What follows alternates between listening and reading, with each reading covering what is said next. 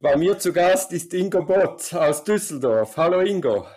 Hallo Duri, freue mich. Du bist Rechtsanwalt in Düsseldorf in der Kanzlei Plan A. So ist das. War das schon immer dein Plan A oder gab es auch mal einen Plan B? das ist eine Powerfrage gleich zum Anfang. Also Plan A ist natürlich am besten, das steckt ja im Namen drin. Und tatsächlich, was das Juristische anbelangt, ähm, gab es keinen Plan B. Ich war am Anfang in einer großen wirtschaftsstrafrechtlichen Kanzlei, als ich angefangen habe als Anwalt und bin dann äh, dort Partner geworden und dann aber raus mit einem einzigen Fall, mit der Verteidigung im Love Parade Verfahren und dann war das zu dem Zeitpunkt der Plan A und es ist seitdem auch immer geblieben. Ah, den Love Parade-Fall hast du dort mitgenommen. Boah, die einen sagen so, die anderen sagen so. Ähm, ich würde sagen, ähm, der Mann mit seinen sehr eigenen Worten hat äh, die Entscheidung gefällt äh, und das würde er heute noch genauso formulieren. Er macht's mit dem Langhaarigen allein. Und dann äh, konnte ich das auch nachvollziehen. Du, das war zwei Wochen vor Verhandlungsbeginn und das kennst du ah, okay. Strafrecht. Ähm, zwei Wochen vor Verhandlungsbeginn, da sagst du nicht mehr, hey, das hat alles mit mir nichts zu tun, ich will da gar nicht hinkommen, die verstehen das nicht, selbst wenn du davon überzeugt bist, sondern du, du überlegst ja, was ziehe ich dann an, was, was macht meine Partnerin in der Zeit, ähm, wie wird ich da wahrgenommen, also was passiert, wenn ich da wirklich nicht hinkomme. Wenn ich das vorher erklärt haben sollte, dann werden die mich erholen und dann wird da noch mehr Druck drauf sein und dann kamen auch Artikel, auch gerade über ihn mit Bildern von ihm, weil er in dieser Stellung des sogenannten Hauptangeklagten war, ähm, in den Medien. Du, und dann auf einmal setzt du dich ganz anders damit auseinander und triffst, so hat er das getan, vielleicht die Entscheidung, ich brauche eine ganz andere Zusammensetzung äh, des Anwaltsteams oder ich brauche gar kein Anwaltsteam mehr, sondern äh, nur noch einen davon, den Langhaarigen. Und der Langhaarige hat dann eine Wohnzimmerkanzlei gegründet. Genau, ähm, das ist eine Parallele zum Pirlo-Buch. Pirlo. genau. Das muss man vielleicht auch noch sagen. Ich weiß jetzt nicht, wie die Verkaufszahlen deines Krimis sind, aber du hast eine Krimireihe mit dem äh, Dr. Anton Pirlo als Hauptprotagonisten. Er ist ein Strafverteidiger. Das stimmt. Äh, die Verkaufszahlen sind toll, da freue ich mich. Jetzt ist das dritte Buch rausgekommen und es wächst. Also vor, vor drei Tagen, ja. Genau, das ist eine Reihe im Fischer Verlag, der ein großer Verlag ist. Und mittlerweile erstreckt sich das auch auf äh, die Schweiz, auf Österreich.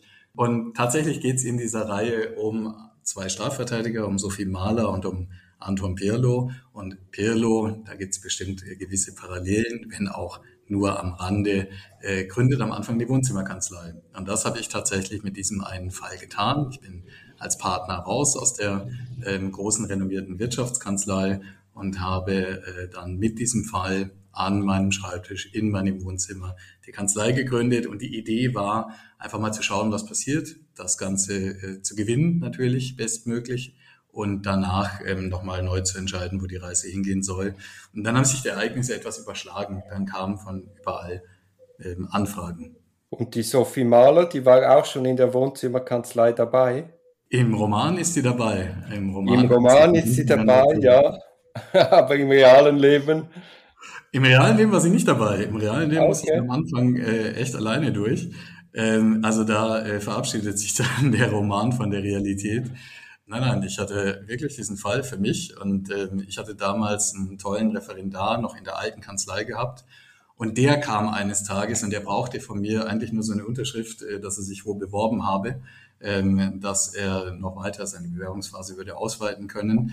Und ähm, das war, boah, ich glaube, so zwei, drei Wochen, nachdem ich die Kanzlei gegründet hatte. Und da war die schon so überfüllt mit Anfragen, dass ich ihm gesagt habe, ein, ein Scheiß unterschreibe ich dir, dass du dich beworben hast, du unterschreibst mir einen Arbeitsvertrag. Genau, du kommst zu mir, ja. genau, genau. Und dann fängst du bei mir an und dann äh, saßen wir da auf einmal zu zweit. Also nichts schönes Sophie Maler, sondern im, im, Sommer 2018 dann zwei schwitzende Typen im Wohnzimmer. Wie bist du dann überhaupt zum Strafrecht gekommen? Ach du, ich mag das schon immer. Ähm, ich habe ähm, im Studium schon äh, jahrelang ab dem dritten Semester für das Max-Planck-Institut für internationales Strafrecht gearbeitet. also wo hast du, du hast in Freiburg studiert, ja? Genau, und ich war am Anfang, wie das halt so ist, ne, du hast ein gutes Abi, du kommst aus dem Gymnasium an die Uni und du denkst, du bist mindestens der schlauste Mensch der Erde. Ähm, und dann war ich am Lehrstuhl gleich von Anfang an von Andreas Voskuhle, der später dann der äh, Präsident des Bundesverfassungsgerichts wurde und das war Rechtsphilosophie. Und ähm, ich habe dann auch äh, Vorträge und so vorbereitet und ich habe kein Wort verstanden. Also ehrlich, ich kannte und und aber. Und ansonsten habe ich für ungefähr jedes zweite Wort ein Wörterbuch gebraucht.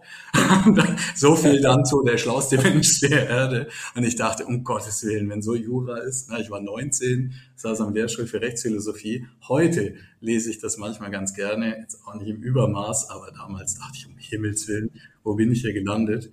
Und dann habe ich aber Strafrecht kennengelernt übers Fußballspielen tatsächlich, weil es immer so Fakultätsturniere gab. In Freiburg ist das ja ein großes Ding.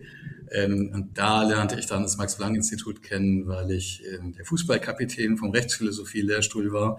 Und dann dachte ich, okay, die Strafrechtler, die sind anders, die sind handfester, die, äh, die Sachen verstehe ich auch besser, das macht mir mehr Spaß, das reizt mich mehr. Und dann bin ich dahin gewechselt. Und dann bin ich geblieben beim Strafrecht. Und du hast das ganze Studium in Freiburg gemacht? Ich war, ja, im Studium in Deutschland war ich in Freiburg. Ich war dazwischen auch noch in Sevilla und in Montevideo, aber das Studium. Sevilla, ist, die schönste Stadt der Welt. Absolut. Ähm, auch mittlerweile eine der heißesten Städte der Welt, glaube ich. 50 Grad oder so habe ich neulich ah, gelesen. Oh ja, okay. Ja, ja. Also jetzt so langsam, es ist ja September, ähm, kann man sich also, hintrauen. Als Isländer sollte man nicht nach Sevilla im Sommer.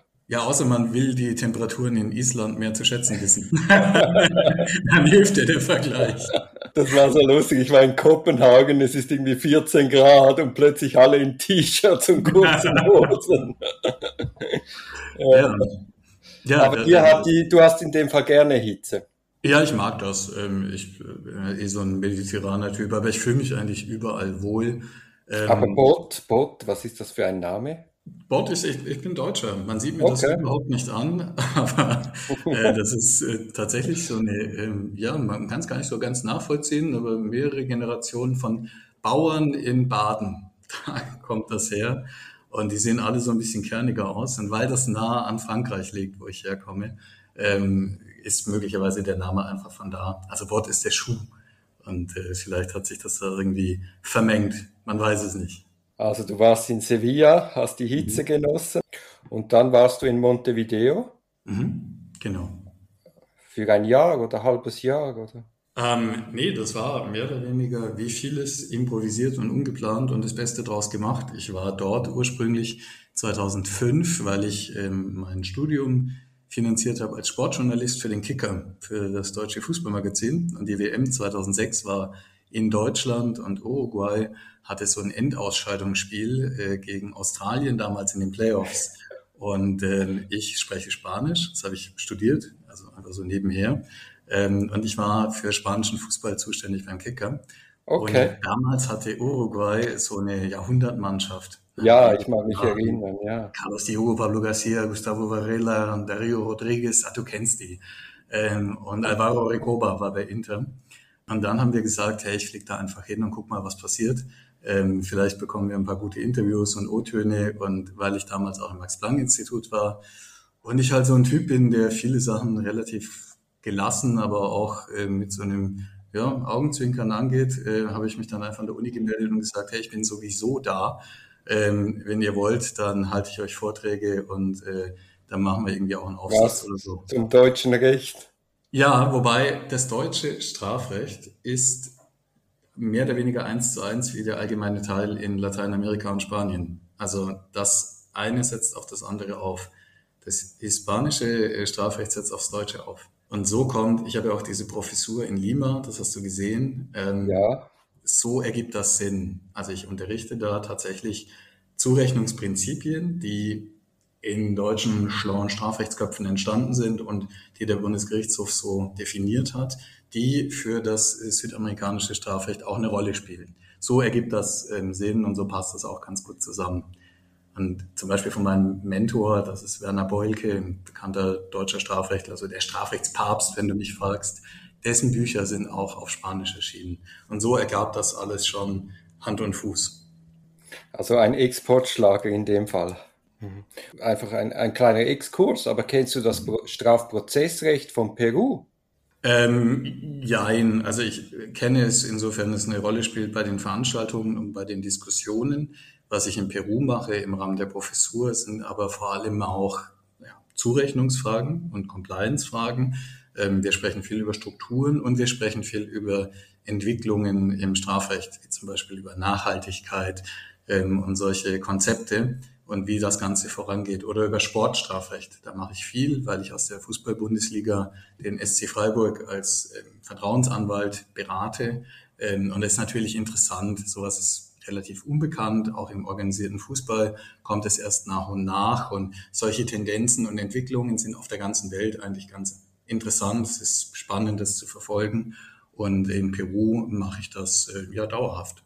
Also du hast dann in Montevideo wie lange warst du? Ein halbes Jahr studiert? Ein Semester, ja. Ein Semester und dann bist du zurück nach Deutschland und hast abgeschlossen. Genau. Und seit wann bist du als Anwalt tätig? Seit 2012. Und wieso bist du dann zuerst in eine wirtschaftsorientierte Großkanzlei? Das war eine Strafrechtskanzlei, aber ähm, mit noch klarerem wirtschaftlichem Schwerpunkt, als das bei Plan A ist. Plan A ist eine Kanzlei für Strafrecht, so heißt das auch. Also Plan A, Gedankenstrich, Kanzlei für Strafrecht mit ähm, ja, einer Bereitschaft, jede Art von Fall sich anzuhören. Und ich bin da in die Wirtschaftskanzlei, weil ich Bock drauf hatte, ähm, auf so einem Niveau unterwegs zu sein.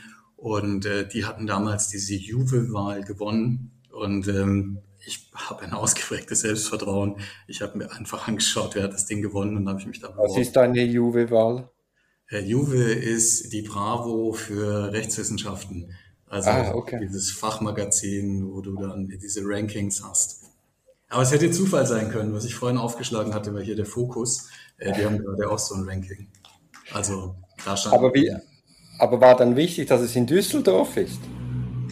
Ja, das war damals nicht so ganz unwichtig, ähm, weil ich ähm, eine Erreichbarkeit haben wollte nach Baden, wo ich herkomme und zu der Zeit äh, mein Vater sehr schwer krank war, ähm, ich meine Familie auch unterstützen und dann da sein wollte, ähm, da war ich ein Stück weit darauf angewiesen, äh, dass es eine gute ICE-Verbindung gibt. Ja. Mhm.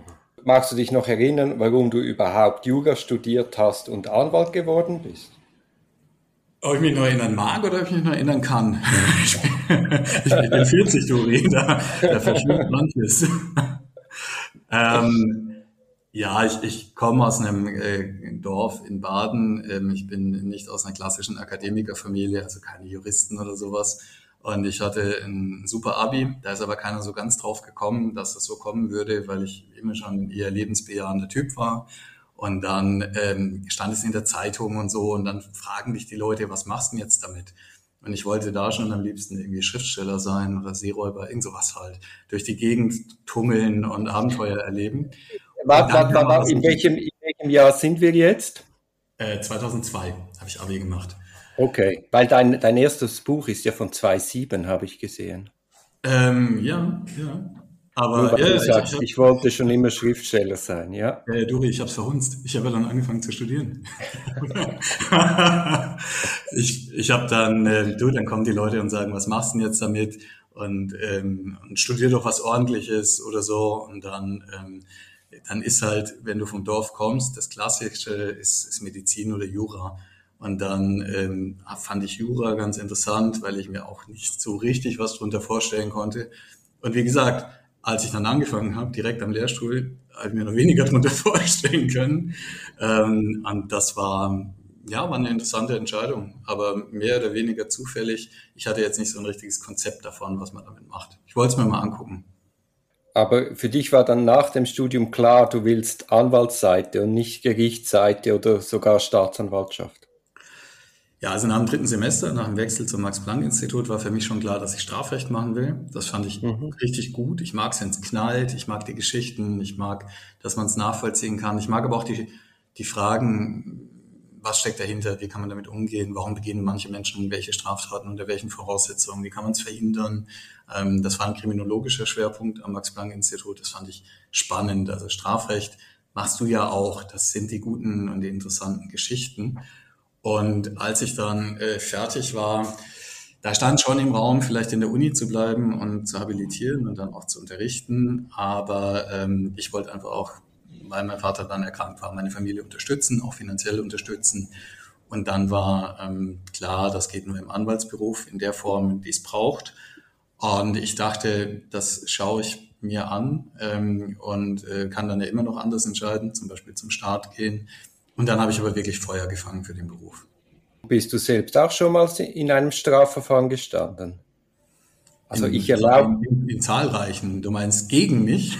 Gegen dich. Ich erlaube mir, ich erlaube mir die Frage, da ja Pirlo vor Grenzüberschreitungen nicht gerade zurückschreckt.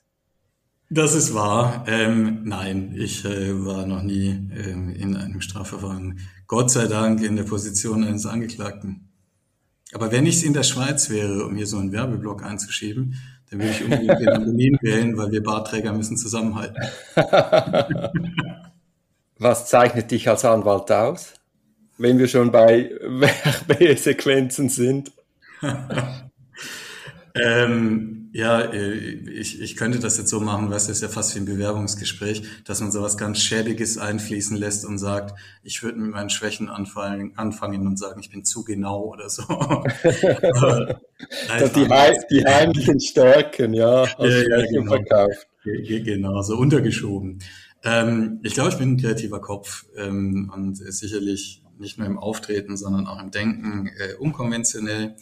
Ähm, ich bin sehr leidenschaftlich, das mag ich. Ich mag ähm, es, mich sehr einzusetzen äh, in den Fällen und ich mag auch äh, tatsächlich Jura. Oder ich muss es genauer sagen, ich mag Strafrecht. In Zivilrecht und öffentlichem Recht glaube ich, bin ich ein kleines bisschen scheiße. Das habe ich eher immer so, so mitlaufen lassen. Aber äh, Strafrecht, das mag ich wirklich gern. Und ich glaube auch, das ganz gut verstanden zu haben. Ich unterrichte das gerne, ich befasse mich gerne damit. Ähm, das finde ich spannend. Das ist ein Podcast aus der Reihe Auf dem Weg als Anwältin. Ich hoffe, der Podcast hat dir gefallen. Für mehr Podcasts schau doch auf meiner Homepage www.duribonin zusammengeschrieben.ch. Viel Spaß beim Entdecken von weiteren Podcasts.